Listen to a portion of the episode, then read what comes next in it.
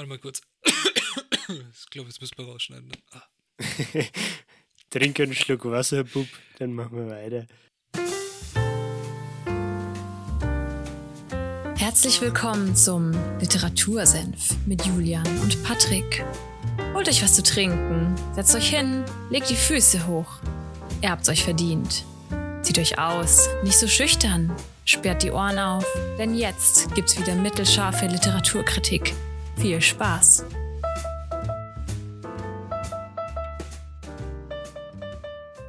Patrick, Patrick, Patrick, was sagst du zu unserem neuen Intro, zu unserem heutigen Test-Intro? Ähm, ja, Zeit für mehr Weiblichkeit im Senf. Und damit herzlich willkommen in Folge 22. Ähm, der Patrick wird uns heute ein Buch vorstellen.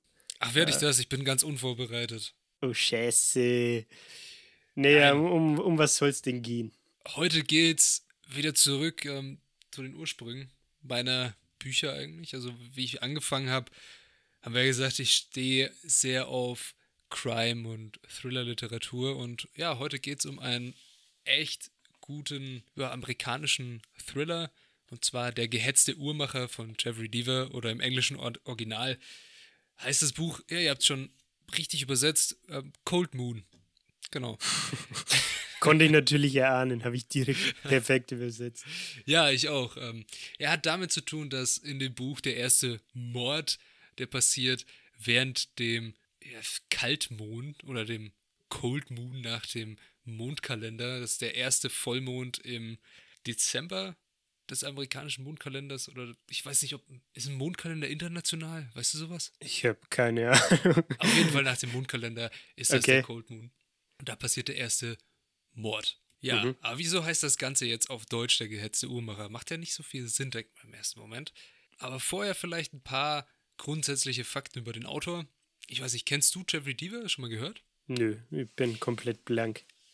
Jeffrey Deaver ist einer der ja, bekanntesten amerikanischen Thriller- und Crime-Autoren, die es so auf dem Markt gibt. Er ist jetzt dieses Jahr 70 geworden, ist 1950 geboren und mhm. hat etliche Bücher geschrieben, also mindestens über 20 aus der Reihe, aus der das Buch ist, das ich heute vorstelle, sind es insgesamt 14, mit dem letzten, das 2018 erschienen ist.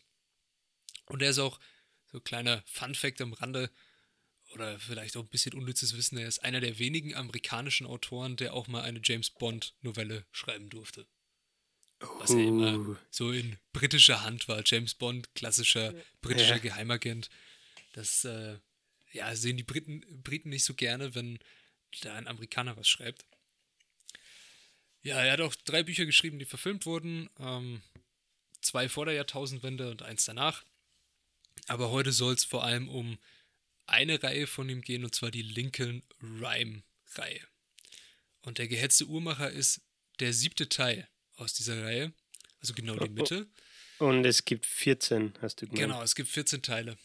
Aber. Das ist auch mein erstes Buch von Jeffrey Deaver gewesen. Jetzt fragt man sich, hey, wieso nimmst du den siebten Teil aus so ja.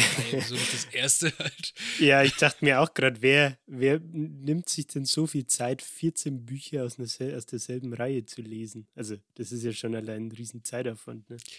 Ähm, ja, das ist, könnte vielleicht daran liegen, also es gibt tatsächlich sehr viele Leute, die sind Jeffrey Deaver Fan und direkter Fan von dieser Reihe, weil sie auch sehr eigen ist. Also okay. ich habe mir ist bis jetzt noch kein anderer Thriller unter den ja, unter die, oder in die Finger gekommen, der ähnlich ist oder der einen Charakter hat, der so ähnlich mit Lincoln Rhyme vergleichbar ist. Zum allererst, er ist ein Spurenanalytiker, der nicht mehr aktiv arbeitet, sondern als Berater fungiert und komplett gelähmt ist. Mhm. Also er sitzt im Rollstuhl. Mhm. Kannst du dir vorstellen, den Film Ziemlich beste Freunde kennst du wahrscheinlich? Ja, ja. Genau, wie die Hauptpers Hauptperson aus dem Film Ziemlich beste Freunde, so fährt er immer durch sein Labor, hat sich alles einrichten lassen, dass er da arbeiten kann und hat einen Assistenten, der ihm dann hilft und noch einen Labor Laborangestellten und er fungiert in sehr schweren Kriminalfällen als Berater der New Yorker Polizei. Mhm. Oder auch manchmal für das FBI. Okay. Genau, und Lincoln Rhyme ist sehr eigen. Er ist sehr von sich selbst überzeugt, er ist ein verdammt schlauer Mensch und lässt das auch ganz gern andere spüren. Mhm. Also er ist total abgeneigt gegen, was für ihn Inkompetenz bedeutet. Also Leute, die nicht analytisch denken, die sich vielleicht von ihren Gefühlen leiten lassen und die nicht nach den Spuren gehen. Also er ist verdammt besessen auf Spuren. Er ist Mhm. ein Spurenanalyst und er sagt einfach, es gibt keinen Mord, der perfekt ist. Jeder Täter hinterlässt irgendwelche Spuren. Und er ist der Chief, der die alle er, erfasst oder auf, Genau, er ist der- lässt. Der, der, der Chief Spurenofficer. und ähm, Okay. wie kann man sich das vorstellen? Okay, fährt er jetzt mit seinem Rollstuhl dahin und guckt sich das dann an? Nee, er verlässt seine Wohnung die ganze Zeit überhaupt nicht. Also er, jetzt haben es viele wahrscheinlich in der Corona-Pandemie auch ähm, öfter mal gemacht, so Online-Conferencing, Video, äh, Videokonferenzen und ähnliches. Hm. Und mit so einem System arbeitet er auch. Also er hat eine Partnerin, die zwischen der er auch sich dann ein bisschen, ja, was mehr anbandelt als nur ähm, eine ja, Unbundled. Jobbeziehung. Anbandeln, das ist so ein, so ein typisches Wort, das wir hier benutzen. Ne? Also, Ja. jemand Ich weiß nicht, ob das jeder kennt. Nee. Im heißt, ähm, es herrschte ja ein bisschen Flirtspannung zwischen den beiden. Und das ist die junge, aufstrebende Polizistin, die auch dann in dem Buch zum ersten Mal ihren eigenen Fall hat, was das Interessante ist. Amelia Sachs. Und sie übernimmt für ihn die Augen und Ohren. Heißt, sie hat Kopfhörer drin und er sieht über die Kamera, was sie sieht und er besch beschreibt ihr, was sie machen soll und sie beschreibt ihm, was sie wahrnimmt. Mhm. Und sie gehen immer durch, einen, durch ein gleiches Schema durch, diesen, durch diese Morde durch. Also du gehst zum Tatort und du nimmst erstmal alles wahr. Du lässt alles unverändert, so wie es war. Also niemand fasst irgendwas an. Und dann wird durchgegangen. Wie könnte der Mörder gelaufen sein? Wie ist er von dem Tatort weg? Also wie hat er ihn verlassen? Mhm. Und alles wird aufgenommen. Jeder Geruch, jedes kleinste Partikel, was irgendwo ja abgefallen sein muss von dem Mörder, sei es einfach nur ein, ein Haar oder irgendwas vom Schuh, was von der Hose. Mhm. Alles ist ein Indiz und alles wird dokumentiert und protokolliert. Und das macht diesen, diesen Schreibstil von Diva auch so interessant, weil Lincoln Rhyme komplett analytisch das Ganze zerlegt. Also er geht nicht hin und sagt sich, okay, wer, welche Feinde hatte er oder sowas. Natürlich kommt das auch mit rein vom Opfer, aber die Morde, die er untersucht, sind viel komplexer, hochkomplex. Mhm. Zum Beispiel jetzt in der gehetzte Uhrmacher, das Ganze fängt an. Ein Mann wird in der Gasse gefunden und äh, neben ihm steht eine ähm, Kuckucksuhr. Eine wirklich sehr schön gefertigte, handgefertigte Kuckucksuhr. Okay. Die In die der Gasse Minuten, einfach. Ja, in der Gasse, die die letzten Minuten seines Todes abgezählt hat. Okay. Also die ist genau dann angeschaltet worden, als er mit seinem Leben gerungen hat. Mhm. Hat die letzten Minuten ist sie runtergetickt, also sozusagen, du siehst dein Leben an dir vorbei. Streichen. Also, genau. okay. Darum auch der gehetzte Uhrmacher, weil was ganz am Anfang dann recht schnell klar wird, der Mörder ist ein Uhrmacher, also er stellt diese Uhren selber her. Für jeden Mord gibt es eine neue Uhr. Und Zeit spielt in dem Buch eine sehr große Rolle. Also die Zeit symbolisiert auch die Sterblichkeit der Menschen, die Vergänglichkeit.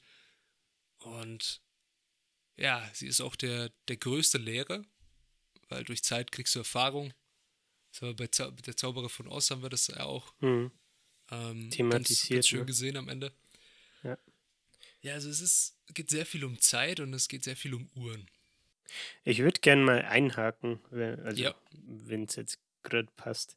Und zwar hast du gemeint, das ist eine, eine Serie bestehend aus 14 Büchern. Ist es denn dann so, dass du den, wie heißt der gute Mann, Lincoln Rhyme als, als Hauptfigur hast und diese 14 Bücher quasi verschiedene Bücher sind, die sich aber immer um ihn drehen und er quasi in den Büchern verschiedene Fälle behandelt? Ja, also Lincoln Rhyme ist die Hauptperson. Die Serie heißt auch Lincoln Rhyme Serie. Okay. Aber Mhm. du hast, was auch schön ist, was ich mega cool finde an Diva, du hast immer diesen Perspektivenwechsel. Also du bist in jedem Kapitel und manchmal auch mitten in den Kapiteln in den Kopf von jemand anders. Mhm. Du bist mal aus der Sicht von Lincoln Rhyme, dann bist du mit äh, Amelia Sachs unterwegs und machst ihren Fall, ihre Außenarbeit. Dann bist du wieder vielleicht bei einem anderen Detective. Und was das Coolste ist, was ich finde, du bist auch noch mal bei dem Mörder dabei. Also du siehst das Ganze auch aus der Sicht vom Mörder. Nicht alles, aber einzelne Abschnitte. Okay. Und dann am Ende ergibt sich so ein, ja, wie so ein, eine, Landkarte und ein Ablauf, wo die Personen alle dann waren. Und man versteht, okay, die sind sich ja vielleicht gerade fast über den Weg gelaufen oder die haben sich auch noch gesehen, aber sich nicht erkannt. Mhm, und das mhm. macht Diva mega cool, dass er diese Spannung so aufhält. Also, dass er so eine gewisse Parallelität äh, genau. zwischen den Figuren. Zwischen Handlungssträngen einfach. Ja, erstellt oder ja, äh, kreiert, sodass man als Leser sich denkt, oh, hoppala, was war da jetzt los? So. Genau, die, die sind sich ja jetzt gerade eigentlich begegnet, aber sie haben sich einfach noch nicht erkannt. Mhm. Und der Mörder ist gerade noch so mal davon gekommen. Ja, und okay. was das Coolste für mich bei Diva war, was ich, es gibt so Thriller, die haben mich einfach irgendwann gelangweilt.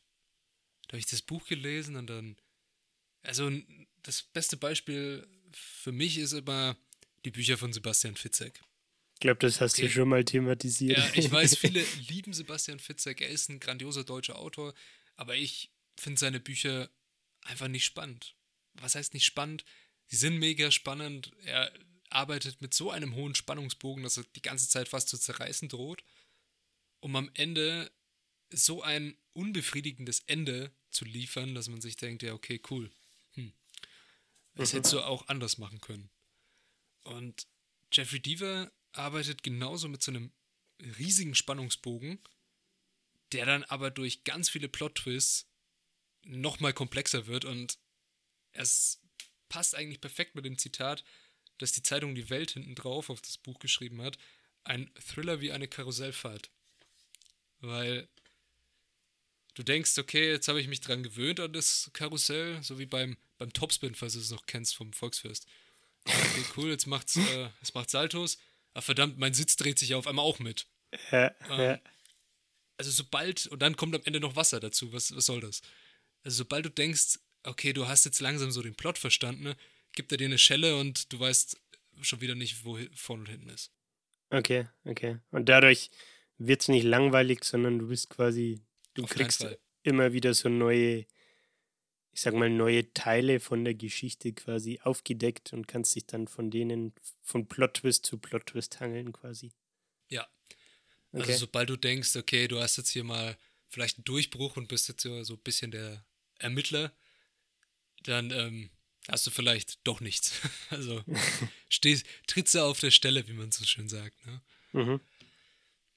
Ja, und was auch cool ist an dem Buch, wieso habe ich mir siebte ausgesucht? Naja, hat Ja, das, das wollte ich dich tatsächlich noch fragen. Wie kommst du jetzt drauf, wenn du den Autor feierst, dass du aus, der, aus dieser Serie genau das siebte Buch jetzt rauspickst? Es hat mir jemand empfohlen. Ähm, es war eine, eine gute Freundin, mit der habe ich über Bücher geredet und dass wir beide ja Crime-Literatur toll finden. Dann habe ich ihr ein Buch vorgeschlagen und hat sie gemeint, du musst unbedingt der gehetzte Uhrmacher lesen. Das ist total toll. Mhm. Und damals habe ich es mir noch in der Bibliothek ausgeliehen. Habe es gelesen innerhalb von drei Tagen. Das Buch hat 406 Seiten. Mhm. Okay. Und dann dachte ich mir, okay, ich brauche das auf jeden Fall fürs Regal, ich will das kaufen. Und habe es mir bestellt. Ja. Okay. Also es ist so ein Buch, wo ich sage, okay, das musste ich haben, dass es wirklich dasteht.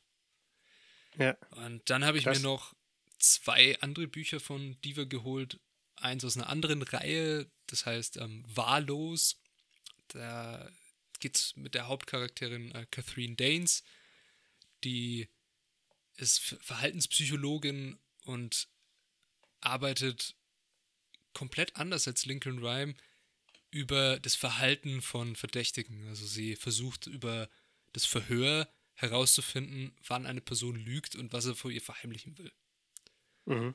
Und in dem Buch Wahllos geht es darum, dass jemand absichtlich Massenpaniken auslöst mhm. und diese filmt und online zum Verkauf anbietet, weil sich Leute daran ergötzen, wenn andere in Massenpanik verfallen und nur auf ihre Instinkte hören, dass sie irgendwo raus wollen und sich sozusagen auf Deutsch gesagt tot trampeln. Stichwort also, Love Parade. Ja, Stichwort Love, Love Parade, ja, das ist das ja, realste Beispiel dafür. Ja, ja. Und ähm, dann habe ich mir noch den, den Giftzeichner von Jeffrey Deaver geholt. Das ist wieder eins aus der Lincoln Rhyme-Reihe.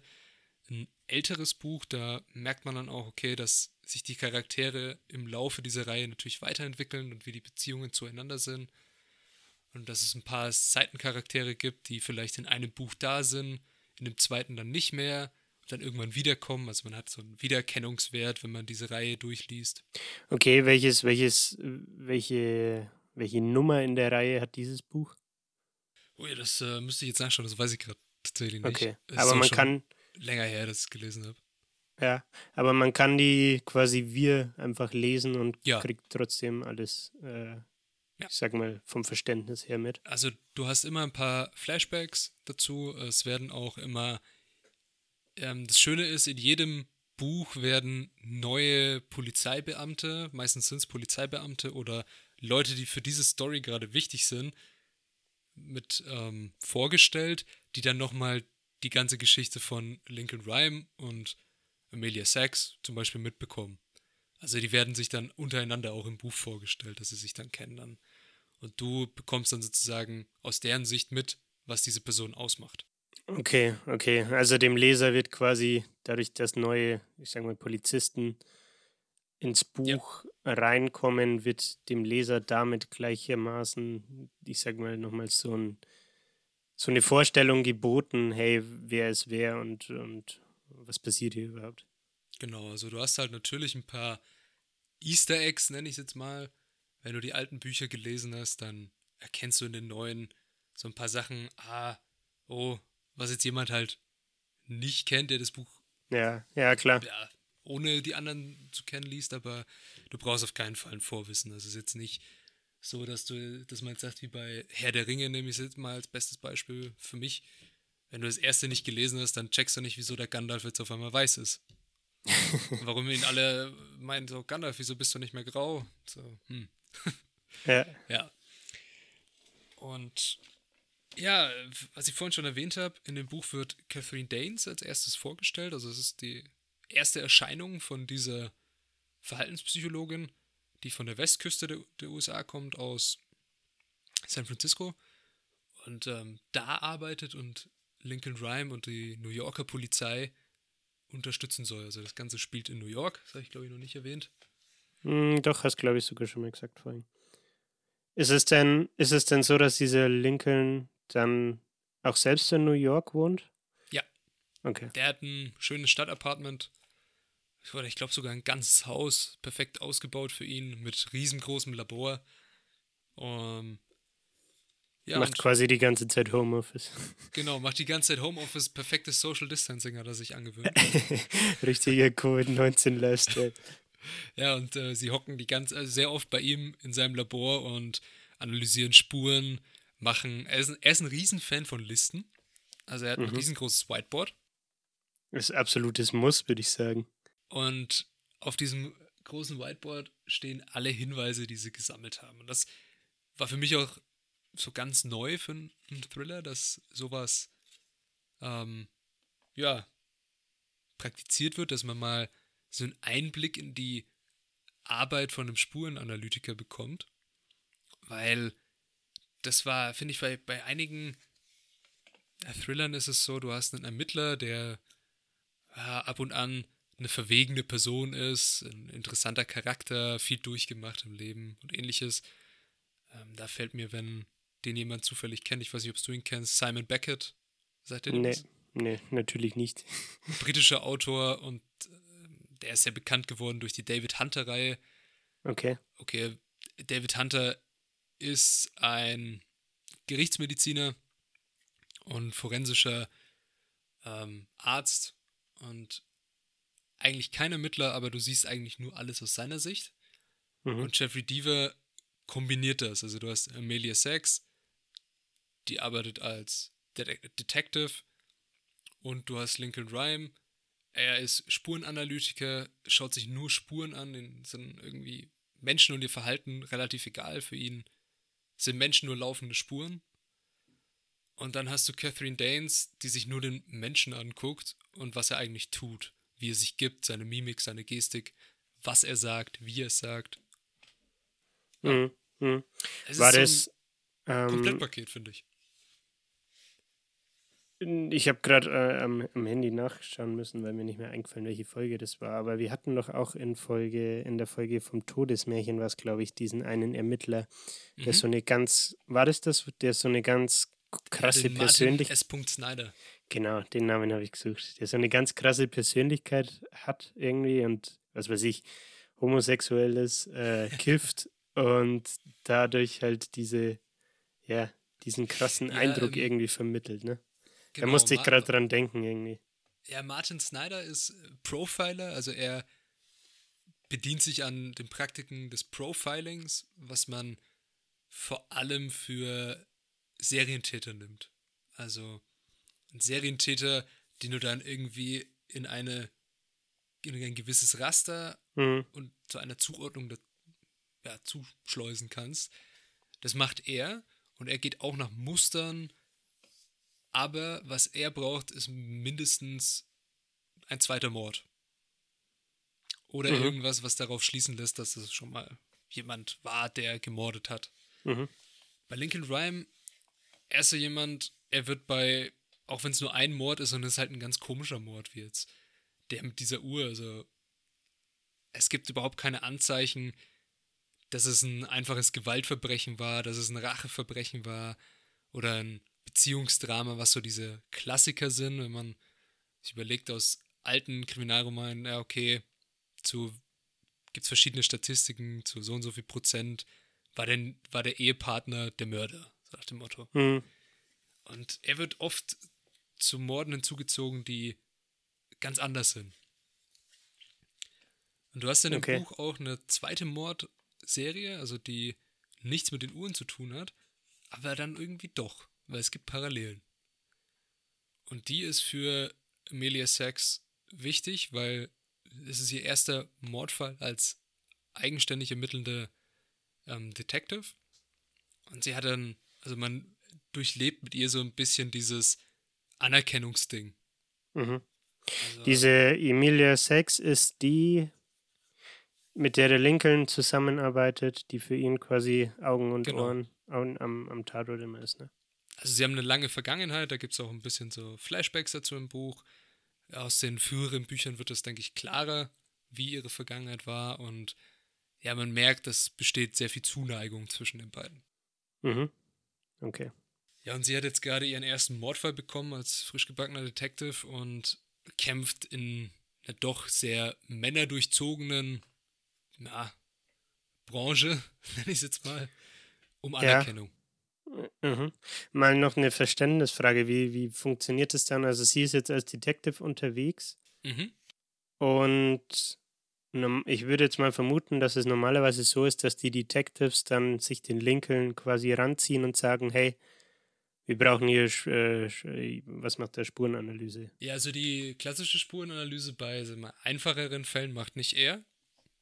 Okay. Er ist wirklich dafür da, wenn es strikt angefordert wird von schon noch was höherem als den, einem Detective. Das ist dann meistens vom Lieutenant oder vom Captain der okay. Mord, des Morddezernats. Mhm.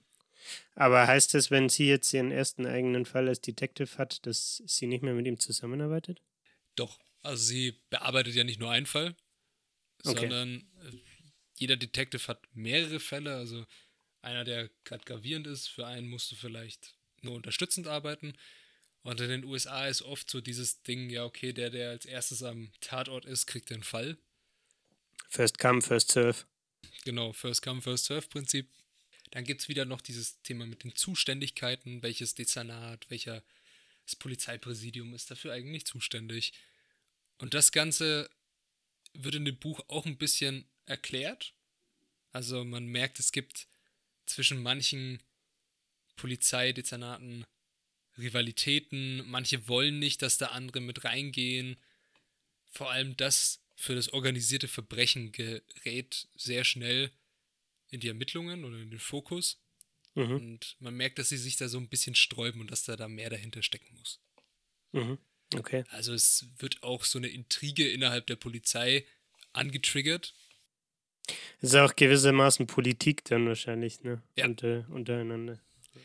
Ja, du hast, was, was Jeffrey Deaver immer sehr schön macht, du hast unendlich viele Handlungsstränge, die dann am Ende zusammenführen. Ja, okay. Und eben diese riesengroßen Plot-Twists, die dir einfach nur sagen so, hey, du hattest das eigentlich gerade gar keine Ahnung. das heißt, diese Handlungsstränge sind am Anfang dann auch teilweise unabhängig voneinander?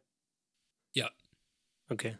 okay. Also man, ein kleiner Einblick vorneweg, man hat am Anfang immer so die Perspektive von dem Mörder und mhm. bekommt immer mehr Informationen über ihn. Also am Anfang ist er nur so eine, wie so eine Schattengestalt. Ähm, man kriegt nicht wirklich seine Gedanken mit, sondern man sieht vielleicht oder liest vielleicht, was er gerade sieht, was er tut, aber weiß nicht seine, seinen Antrieb, seine Intention dahinter. Mhm. wird dann immer ein bisschen klarer und dann irgendwann merkt man, Moment mal, der Kerl arbeitet ja gar nicht alleine.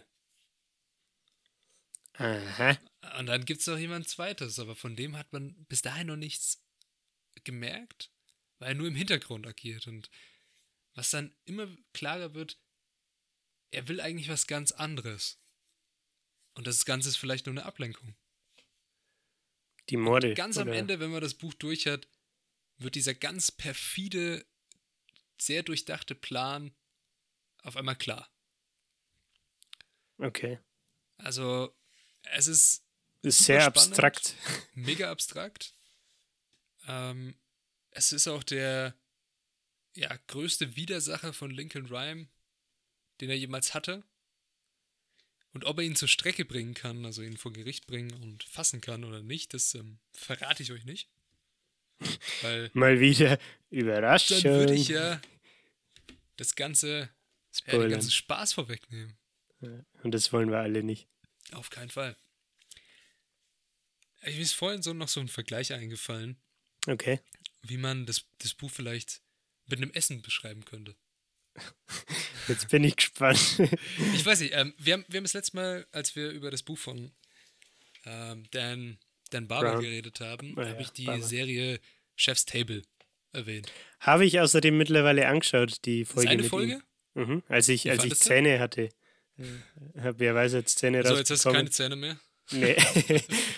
Und dann lag ich mit meiner dicken Backe äh, auf dem Sofa und dachte mir, das schaue ich jetzt an. Und dann habe ich mir die Dan Barber Folge reinzogen. Ja, das war, finde ich, cool, echt, ne? ja, war finde ich echt ganz cool, weil man dann auch dieses äh, Blue Hills und mhm. Blue Hills, äh, diese Farm, ich weiß jetzt den Namen nicht mehr, ähm, weil man das beides halt auch sieht und man dann sieht, wie er dort mit seinen Köchen und so weiter interagiert und wie das da alles so abläuft. Das ist echt ziemlich ziemlich witzig, finde ich. Ja, es ist wirklich eine tolle Folge. Ist ein toller Kerl. Ich finde, ein sehr interessanter Mann. Ja, auf Und, jeden Fall. Ähm, was, bei, was, was sie bei Chef's Table echt geil gemacht haben, die Zubereitung der Gerichte eingefangen. Das fand ich geil. Mit dieser hm. klassischen Musik unterlegt, passt aber perfekt. ich habe mir dann noch, es gab, ich weiß nicht, ob das auch Chef's Table war oder was anderes, aber es gab von irgendwas auch noch so eine Barbecue-Version. Ja, das ist uh, Chef's Table, American Barbecue oder ja, da habe ja, ich mir auch super. zwei Folgen reinzogen. Da dachte ich mir auch, uff, das Essen ist ziemlich geil in, in Szene gesetzt, ne? Ja, kriegt man gleich Hunger. Und es gibt eine Folge über einen amerikanischen ähm, Koch, ich hoffe, ich spreche ihn jetzt richtig aus, ähm, Grant Achatz. Mhm. Der hat ein Restaurant, das heißt Alenia. Das hat seit Jahren drei Michelin-Sterne, also das höchste, was man bekommen kann das Alenia arbeitet vor allem mit der Wahrnehmung der Gäste. Und zwar mit allen Sinnen. So, also hockst du auf einmal im Dunkeln. ja, so ähnlich. der, die hatten mal ein Gericht auf der Karte, das war der zweite Gang. Und ja, der zweite Gang wird ja nach dem ersten serviert. Also du kommst an deinen Tisch und dein Tisch ist schön gedeckt. Sagen wir mal, du bist mit deiner Freundin da abends schön essen. Mhm. Also ein ähm, Table for Two, schön klassisch gedeckt, Kerzen auf dem Tisch und über deinem Tisch schwebt so eine Blume. Und wenn du die siehst, denkst du, okay, coole Tischdekoration, äh, Dekoration, ein bisschen ausgefallen, aha. Dann kommt der erste Gang und gleichzeitig baut der Kellner neben dir so ein Tablett auf, mit einer Kanne drauf, entzündet ein Feuer. Neben der Kanne stehen zwei Teebecher und unter der Kanne ist wie so ein kleines Lagerfeuer, schaut aus wie Kohle. So, dann isst du den ersten Gang, klassisch irgendwas Kaltes. Und neben dir siehst du diese Kanne. Ja, dann denkst du, okay, zweiter Gang könnte eine Suppe sein. Vielleicht gibt es auch einen Tee, weil du hast da Teebecher. Naja, dann während du isst, macht der Kellner irgendwann die Kanne weg vom Feuer. Das Feuer brutzelt noch ein bisschen weiter. Und du isst so weiter und dann denkst du, und dann fragt er dich, na okay, wie schaut's aus? Möchtest du deinen zweiten Gang? Sehr gerne. Dann wird aufgewartet, du bekommst einen Teller vor dir. Und dann schneidet er auf einmal diese Teebecher in zwei. Und diese Mhm. Teebecher sind gar keine Teebecher, sondern das ist eine Beilage. Und diese Beilage, sagen wir mal, es sind Kartoffeln, werden auf deinen Teller angerichtet. Dann stellt sich raus, diese Kohle, die du gerade für Kohle gehalten hast, ist gar keine Kohle, sondern es ist Hähnchen in einer Gewürzmarinade und einer Schutzschicht, dass es nicht verbrennt und das ist während du gegessen hast, wurde es an deinem Tisch live gekocht, also perfekt auf Gartemperatur. Mhm. Es wird aufgeschnitten, er serviert dir die Stücke. In der Kanne ist nicht ein Tee oder eine Suppe, sondern die Soße dafür. Und die Blume, die über deinem Kopf schwebt, die am Anfang schon da war, ist auch keine Blume, sondern es sind so gepresste Kräuter, dass es ausschaut wie eine Blume, die dann noch Mhm. obendrauf als Gewürze und Geschmacksverstärker auf das Gericht draufkommen. Das heißt, während du da gegessen hast und dachtest, du hast alles, was du siehst, genau richtig eingeordnet, hatte ich der, das ganze Restaurant komplett an der Nase herumgeführt. Okay. Und so ist ungefähr das Buch von Jeffrey Deaver. Guter Vergleich. Ja, mehr kann ich dazu eigentlich gar nicht sagen. Ähm, für wen ist das Buch was? Für jeden, der einen geilen Thriller mag. Also für mich ist wirklich der beste Thriller, den ich jemals gelesen habe. Der Wirklich. klassische Thriller. Also jetzt nicht sowas wie, wir haben schon über Der siebte Tod und ähm, im Netz der Spinne geredet. Ah, nee, äh, die, die, die Geduld, der Geduld der Spinne. Spinne, ne? Ja. Das sind auch sehr gute Bücher, weil sie anders sind und außergewöhnlich. Und Der gehetzte Uhrmacher ist ein klassischer amerikanischer Crime-Thriller in einer Metropole wie New York mit einem übermächtig scheinenden Mörder, aber einem genauso guten Ermittler dazu. Und der ist so facettenreich und wirklich toll, dass man ihn, wenn überhaupt, spätestens in einer Woche durch hat. Ja, bei 400 Seiten ganz schön stramm, ne? Musst- Ja, es ist ein super Buch jetzt für die kalte Jahreszeit. Wenn es mal regnet oder wenn man eh daheim bleiben soll. Hm. Du hast Ja. vorhin gesagt, du hast es dir erst ausgeliehen und dann gekauft. Äh, Ja. Hast du Deutsch oder Englisch ausgeliehen und hast du Deutsch oder Englisch gekauft? Ich habe es in Deutsch ausgeliehen und in Deutsch gekauft. Okay. Ich ähm, habe ein Buch und zwar auf Deutsch heißt das Der Giftzeichner, auf Englisch The Skin Collector. Mhm. Das habe ich auf Englisch angefangen, aber noch nicht fertig gelesen. Okay. weil es ein sehr anspruchsvolles Englisch ist. Also es war es war so eine Zeit, ich bin so ein Mensch, der, wenn ich ein Buch lese, dann nehme ich das, auf was ich gerade Lust habe. Also ich, Du liest auch immer gefühlt 87 Bücher gleichzeitig. ja, ich habe jetzt, glaube ich, auch Eindruck. hier so zehn rumliegen, wo ich halt in der Mitte drin bin und halt weiß, wo ich gerade bin, Ja. aber weiß, wenn ich das jetzt in die Hand nehme und weiterlese, in welcher Stimmung ich sein muss, dass ich es gut finde. ja. Wie Ja. ähm, neben mir liegt ähm, The Great Gatsby Mhm. und ja, 1920er Jahre USA ähm, ein Buch, das, wenn man Amerikanismus heißt das, glaube ich, wenn man das studiert, oder englische Sprache, ist das so ein Standardwerk, das man analysiert. Weil es sehr viel mit Symbolik arbeitet und auch sehr viele versteckte ja, und komplexe Themen hat. Mhm. Und das ist so ein Buch, das liest du nicht einfach so, wenn du mal, weiß ich nicht, Kaffee trinkst und äh, ein regnerischer Tag ist, sondern da muss mal eine ganz andere Stimmung sein, finde ich. Ja, ja. Bei mir ist es tatsächlich ähnlich, aber ich mache es immer so, dass ich mir, also ich habe daheim einen Stapel Bücher, die noch ungelesen sind. Und die Bücher umfassen in der Regel schon verschiedene Themen oder hm. auch verschiedene Firmen zum Beispiel oder Biografien. Und bei mir ist es tatsächlich so, dass ich mir immer ein Buch raussuche, auf das ich gerade wirklich Bock habe. Und dann habe ich aber auch so viel Bock drauf, dass ich es komplett durchlese und dann erst wieder ein anderes anfange. So. Ich kann das irgendwie nicht ausstehen, wenn ich zwei, drei, vier Bücher gleichzeitig äh, auf der To-Do-List habe. Ich weiß nicht, irgendwie. Ja, du hast es gerne ab, abgehakt, ne? Ja, ja, ja, genau. Ja, verständlich, verstehe ich. Also ich habe auch so ein paar Bücher, wo ich mir denke, okay, die schiebst jetzt schon so lange vor dir her. Ähm, ja, zum Beispiel 100 Jahre Einsamkeit von Marquez.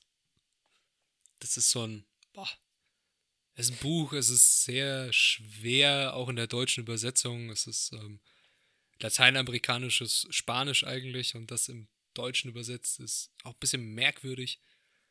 Mhm. Und ja, aber es macht nach einer Zeit einfach nur deinen Kopf wirr, weil du einfach nicht mitkommst. Und die Leute Hast sich halt auch sehr komisch zueinander verhalten. In meinen Augen. Ja. ja. Hast du es schon mal gemacht oder machst du es generell, dass du Bücher nicht fertig liest, wenn sie nicht taugt? Ja. Ja? Okay. Habe ich, ähm, äh, ja, muss ich jetzt, muss ich jetzt ja zugeben, weil ich jetzt ja gesagt habe. Bei einem, Fitzek-Buch habe ich es gemacht. Okay. Also, ich habe so weit gelesen, bis ich wusste, wer der Mörder ist, und dann war ich so enttäuscht, dass ich gesagt habe: Okay, die letzten 50 Seiten kannst du jetzt aber sowas von vergessen. Was ist, wenn es gar nicht der Mörder war? Nee, also es, war schon, es okay. war schon so. Es war dann nur so ein bisschen Ausklang und wie geht's weiter. Und ja. das Buch hieß äh, Passagier 23. Ich fand das sowas von schlecht, das Ende. Ich, ich sehe schon, du bist, du bist richtiger Fitzek-Hade. Richtiger Hade. ja. Ähm, traut euch, kommt zu mir. Ja. ja. Nee, also ich habe es tatsächlich, glaube ich, noch nie gemacht dass ich ein Buch nicht fertig lese.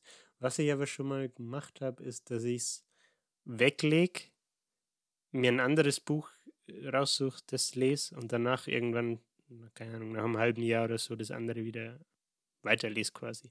Hm. Da war es aber, glaube ich, auch so, dass ich einfach in der falschen Stimmung fürs Buch war. Ja, das, also es gibt echt so Bücher, da musst du gerade Bock drauf haben.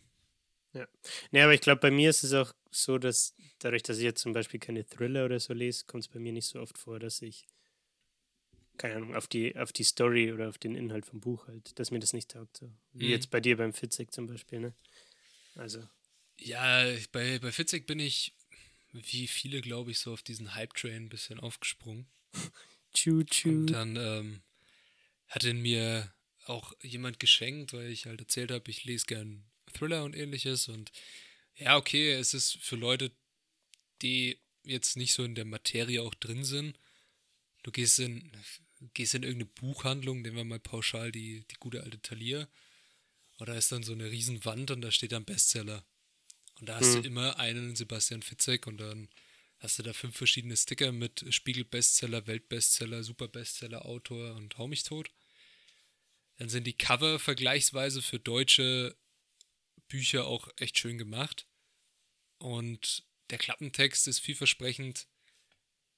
Du hast einen interessanten Namen wie ja, Passagier 23, der, das Paket, der Augensammler, also immer sehr kryptische Namen oder auch jetzt der gehetzte Uhrmacher, über das wir heute geredet haben, ist sehr kryptisch der Name. Du weißt nicht genau, was dich jetzt mhm. erwartet. Nicht so wie beispielsweise Chris Carter, der in der deutschen Übersetzung so Namen hat wie der Knochenbrecher und ähnliches. Wo du genau weißt, okay, und das, das Cover ist auch sehr blutig, also das sind immer irgendwelche blutunterlaufenden Ketten oder Seile oder hm. sehr brutale Cover da immer.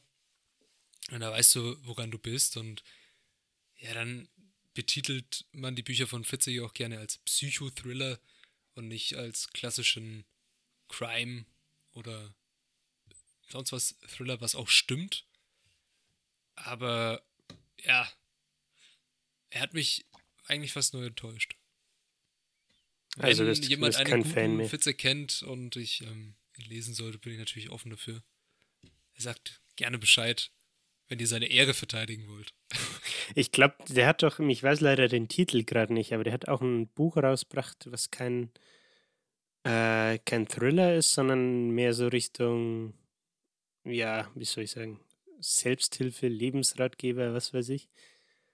Mir ist aber leider der Titel entfallen. Muss ich mal nachschauen, ob ich das rausfinde. Das weiß ich jetzt tatsächlich nicht. Ja, können wir ja vielleicht bis zur nächsten Folge mal Können wir mal recherchieren. recherchieren, auf jeden Fall. Was ich so als äh, Lebenshilfe-Thriller nur kenne, der klassische Titel ähm, Achtsam Morden heißt das. Ich weiß nicht, ob du das kennst. Ich weiß jetzt den Autor nicht, es müsste eine Frau sein. Aber da geht es um die Achtsamkeit, also die Theorie der Achtsamkeit und wie man das aufs Morden Okay. beziehen kann. Nee, kenne ich nicht. Ah, ich habe schnell gegoogelt. Das Naja. Fitzek-Buch, das ich meine, heißt äh, Fische, die auf Bäume klettern. Glaube ich. Okay. Wenn ich mich jetzt nicht täusche, warte. Ich Ja, lade ähm. ich lad's gerade. Will noch wissen, was der Untertitel ist. Fische, die auf Bäume klettern. Ich glaube, ja. Hört sich interessant an. Vielleicht muss doch einfach mal ein anderes Buch von ihm, also Buchkategorie von ihm lesen. Ein Kompass für das Abenteuer namens Leben, Glück, Liebe, Erfolg. Ja, und dann der Kompass, den ich gerade schon verlesen habe. Ja, gut. Genug Fitzek-Werbung für heute, würde ich sagen. Naja, also zu Jeffrey Deaver fällt mir eigentlich nichts mehr ein, außer dass, wenn ihr ihn noch nicht kennt, gebt ihm auf jeden Fall eine Chance.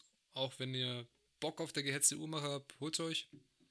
Ähm, das Buch ist von 2006, heißt, die Sachen sind natürlich noch jetzt ein bisschen veraltet, wenn man die ja, Herangehensweise der Ermittler liest, aber es ist wirklich ein grandioses Buch und in meinen Augen der beste Thriller, den ich bis jetzt gelesen habe.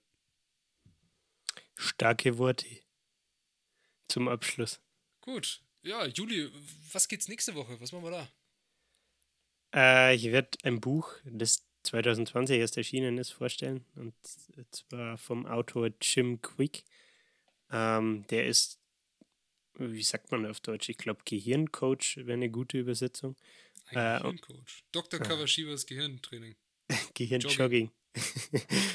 äh, und es geht um Themen wie Lernen, Lesen und wie gesagt das Gehirn. Sehr interessant. Jo. Hört sich nice an. Ich bin gespannt. Das Gehirn Hm. ist äh, ein mega cooles Thema. Tatsächlich, ja. Also, ich fand das Buch auch mega geil, muss ich sagen. Es war so ein Buch, wo ich am liebsten. Ich, erstens hatte ich noch nie so viele Post-its in einem Buch drin und zweitens hatte ich, glaube ich, auch genug Material, um fünf Podcast-Folgen dazu zu machen. Also, ich bin ready. My body is ready. ja, aber Und damit, äh, ja, vielen Dank fürs Zuhören. Und wir habt eine schöne sprechen. Woche.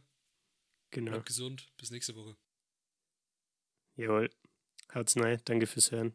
Wir sehen, nee, wir hören uns, wir sprechen uns. Kruzifix. Servus.